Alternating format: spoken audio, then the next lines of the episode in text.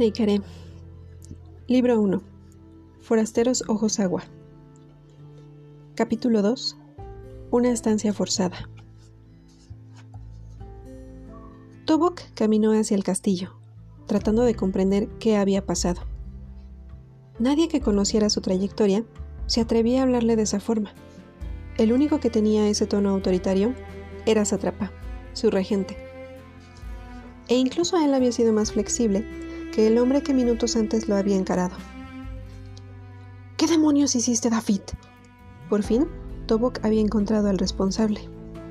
Solo tenías que avisar. No debiste llevar a toda la guardia para protegerme de siete hombres. Tobok estaba furioso. La razón por la que su lanza yacía en el piso era que aquellos hombres se habían sentido amenazados y respondieron de igual forma.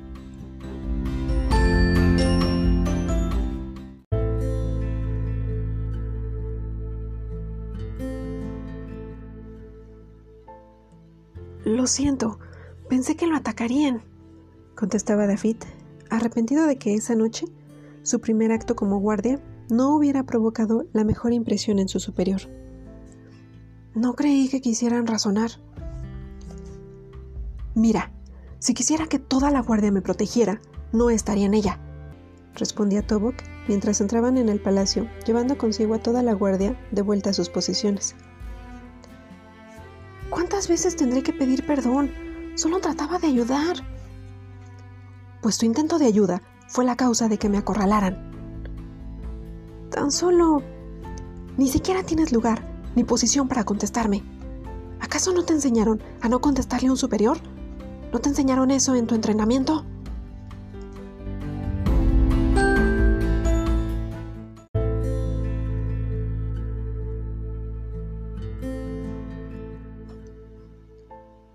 El chico se dio cuenta de su falta y agachó la cabeza en busca de una disculpa. Ahora, quiero que salgas y no te presentarás en diez días. Mientras tanto, harás servicio comunitario. Y por ser nuevo, no tendrás ningún reporte. Considérate afortunado. El chico no pudo discutir más. Cayó su coraje y salió con todo su enojo, pensando en que su falta no había sido tan grave como para perder diez días, con el trabajo que le había costado llegar ahí, con las ganas que tenía de conocer al gran Tobok.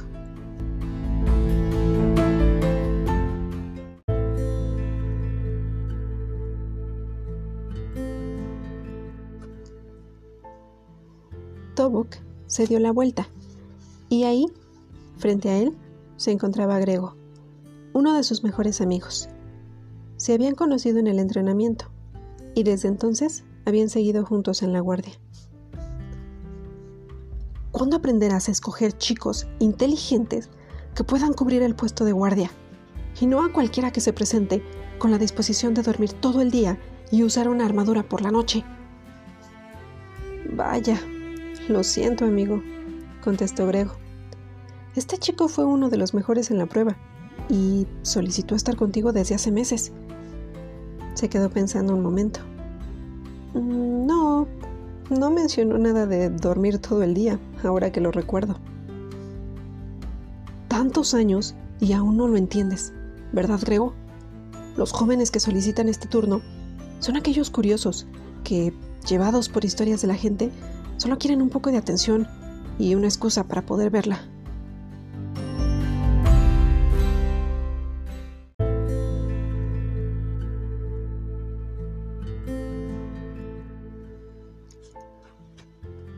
Vez, pero este último me pareció demasiado emprendedor. Creí que sería un buen compañero. Además, quedó en primer lugar junto con otro chico de unos 20 aspirantes que tomaron la prueba para el cargo. ¿En serio? Tobok estaba impresionado de que tantos chicos quisieran ocupar ese lugar.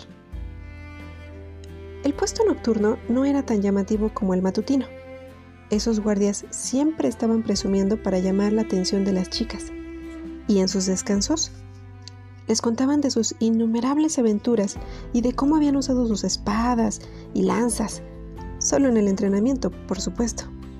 Comparado con eso, el cargo nocturno no tenía nada de asombroso para un guardia joven.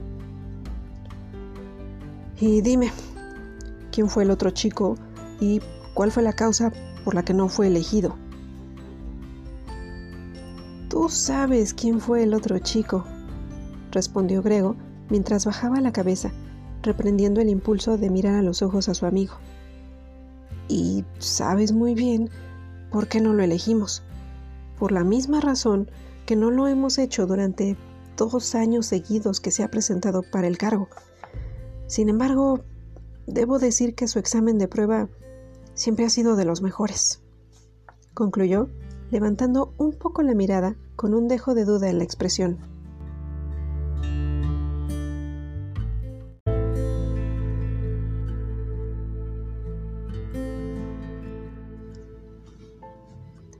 Tobok no contestó. Se veía bastante molesto por la declaración de Grego. Cuando por fin se veía dispuesto a contestar, alguien más llegó a la estancia principal del castillo, y ambos amigos presentaron sus respetos. Estatura media, un poco más bajito que los otros dos, de cabello largo y cenizo, con una barba lacia al igual que su cabello, y con una barriga que había aumentado en el último año más de lo habitual, los observaba tranquilamente. Su cara denotaba algunas arrugas, lo que lo hacía verse mayor a los otros dos. Se acercó, bajando las escaleras que conducían a las habitaciones. Llevaba su ropa de dormir y lo cubría una capa con bordados en hilos de oro. Parecía un poco molesto por haber sido despertado por un asunto sin importancia, pues ya se había percatado de que su hija se encontraba dormida en su recámara. Tobok, ¿qué fue lo que pasó? Los guardias dejaron sus posiciones para ir a auxiliarte. Creí que sabrías controlar cualquier situación por ti mismo. ¿Qué fue tan importante para detener mi sueño? ¿Acaso creíste que todo el movimiento que provocaste me permitiría dormir? Lo siento, Satrapa. Tobok era el único que podía llamarlo así. Los demás debían dirigirse a él como señor. Aunque todavía era el regente, Sátrapa insistía en que se le tratara como senescal, pues su hija era la prometida del príncipe Quillen, hijo de Siben, rey de todas las tierras verdes. Lía se convertiría en princesa, motivo por el cual a Sátrapa le gustaba sentirse rey.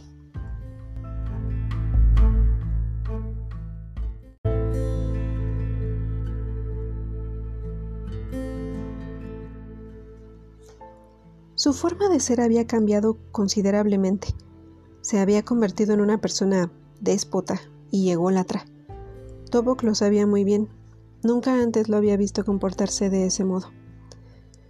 Mi señor, saludó Grego, haciendo una inclinación mientras salía de la escena y los dejaba hablar. No era mi intención despertarte, pero aprovecharé para darte una información que considero importante por la forma en que me fue pedido decírtela. ¿Qué pasa, Tobok? Sabes que cualquier asunto puede esperar hasta mañana para ser atendido. Te suplico me escuches. Tal vez no sea de mayor relevancia, pero pensé que sería prudente que estés informado de la situación. Tenemos nuevos huéspedes en Drayden. Siete nuevos huéspedes. De acuerdo, asintió Sátrapa, sintiéndose curioso por dentro, pero dando la impresión de que estaba aburrido. Pasaron a la habitación siguiente donde se encontraban los sillones para recibir a las visitas. Estaba bardeada con mesas llenas de finas botellas de fruta fermentada. Era la habitación donde se discutían los asuntos importantes del pueblo. Tobok se sentó en una lujosa silla de terciopelo azul marino que hacía juego con todos los muebles de la sala de estar de forma redonda, sin duda era una de las habitaciones más elegantes del castillo para dar la mejor impresión. Las paredes estaban cubiertas de un sinfín de retratos con pigmentos en tono sepia. Colgaban del techo candelabros que eran conformados por miles de cristales que colaban las luces de las velas y la transformaban en pequeños arcoíris si se miraban de cerca. Por las ventanas se podía ver hacia afuera el gran pueblo de Drayden. Bueno, esperó Satrapa. Cuéntame, ¿de qué se trata? ¿quiénes son nuestros nuevos huéspedes?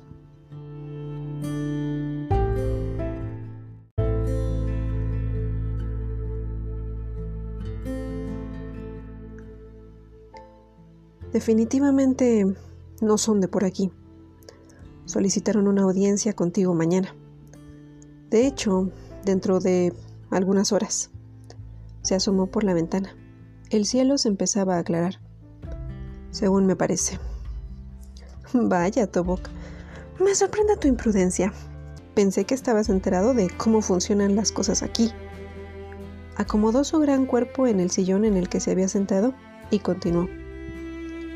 No recibo a nadie sin una cita y la espera puede llegar a ser de hasta tres meses. Lo sé, pero no creo que sean hombres con los que se pueda razonar este tipo de nimiedades. Mi consejo es que trates de recibirlos lo más pronto posible para saber qué quieren. Además, el asunto más importante en tu lista es la boda de Lía. Esto no te tomará tanto tiempo y no creo que acepten una respuesta negativa. Por favor, Tobok, siete hombres no me intimidan, aclaró Satrapa mientras se levantaba del sillón con un poco de dificultad y como si la conversación hubiera terminado. No juzgues su número. He visto su fuerza. Recordó el momento en el que uno de ellos doblaba su lanza sin el menor esfuerzo. Es increíble. No necesitan más que una mirada para intimidarte. Recordó sus ojos. Hablando de su mirada, alzó la voz ya que Sátrapa se dirigía a la puerta para salir del salón. Tienen ojos azules. Eso no es raro, siguió caminando. Lo es, si el color del iris abarca todo el ojo y se mueve como si dentro tuviera agua. El nombre del líder es Alazán. Sátrapa se detuvo en la puerta. Tobok no pudo ver su expresión, pero pensó que la curiosidad lo había hecho detenerse. El regente se volvió. Llámalos. Tendremos esa audiencia en un par de horas. Mientras tanto llama a Sura. Pídele que prepare la habitación de huéspedes. Los invitaremos a quedarse hasta la reunión.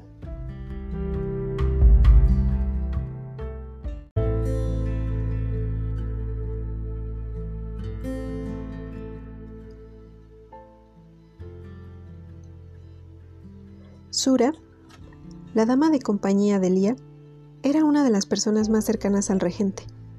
Había estado con la familia desde hacía muchos años. En sus épocas de juventud había sido de las más hermosas mujeres del pueblo.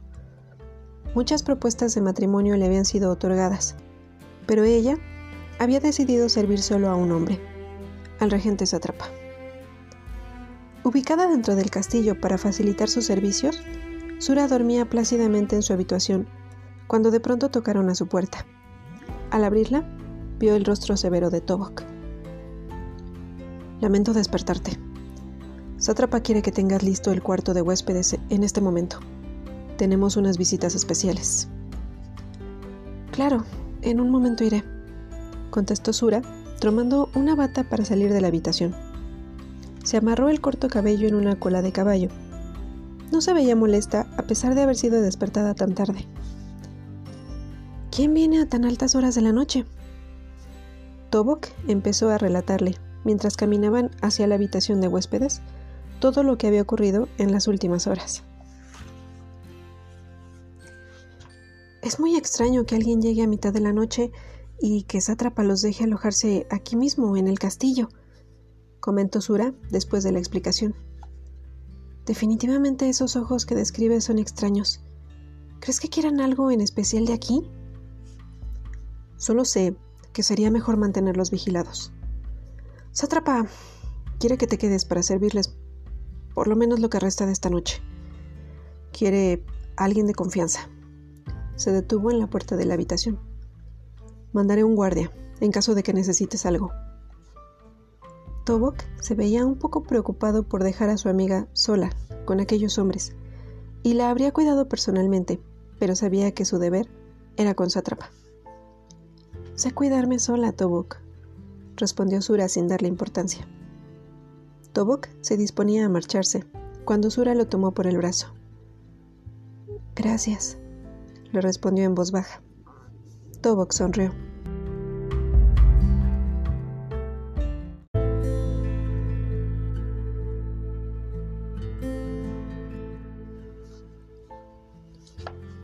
Comenzó a limpiar la habitación. No se había usado en años. No era usual que el regente llevara visitas al castillo.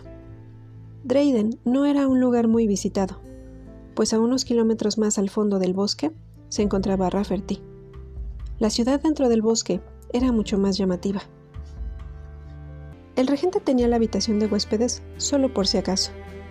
Todo estaba de la misma forma en que se había ordenado años antes, solo que ahora reposaba encima una ligera capa de polvo sobre las cosas, producto del abandono total de ella. Tobok se encontraba en las afueras del castillo. Había salido en busca de los extraños individuos por órdenes de sátrapa. Iba solo, para no molestarlos como hacía unos momentos. En esta ocasión no quería sorpresas. Encontrarlos no fue difícil. Se hallaban sentados a unos metros del castillo, en dirección al balcón de Lía. Parecía que estuvieran esperando el momento de ser invitados a pasar.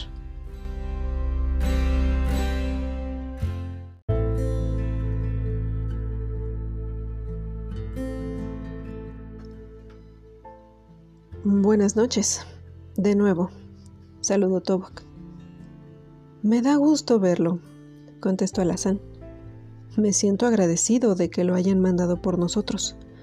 Aunque, siendo franco, nunca pensé que su regente, agregó con una leve sonrisa, viniera personalmente. Con gusto lo hubiera hecho. Tobok sintió un dejo de desprecio en aquel hombre y no permitiría que se refirieran a su regente de esa forma tan despectiva. Pero entiendan que su labor es demasiada para tomarse un minuto para venir por ustedes. Yo seré su guardia camino al castillo. Alazán asintió a los demás hombres para que lo siguieran. No hubiera podido elegir mejor acompañante. El regreso fue tranquilo. La brisa del viento tocaba sus rostros como si los estuviera acariciando. Los hombres se movían de forma brusca mientras avanzaban. Tobok no tenía mucha confianza en ellos. Tenía pensado poner más atención en la guardia de Sátrapa. De alguna forma, esos hombres le desagradaban. Cuando entraron al castillo, todo se encontraba en silencio. Sátrapa había regresado a su habitación. Nadie más que él y Sura estaban ahí para atenderlos. Se les otorgará una habitación, para que pasen lo que resta de la noche, hasta que hablen con el regente. Hecho esto, podrán seguir con su viaje. Estoy seguro de que todavía les falta mucho por recorrer. Tobok abrió las puertas de la habitación que Sura ya había dejado lista. ¿Seguir nuestro viaje? Alazán lo miró como enfrentándolo. Mi querido Tobok, no pensará que viajamos tanto solo para poder observar de cerca la alcurnia con la que vive su regente ¿verdad? De hecho, pensamos establecernos aquí.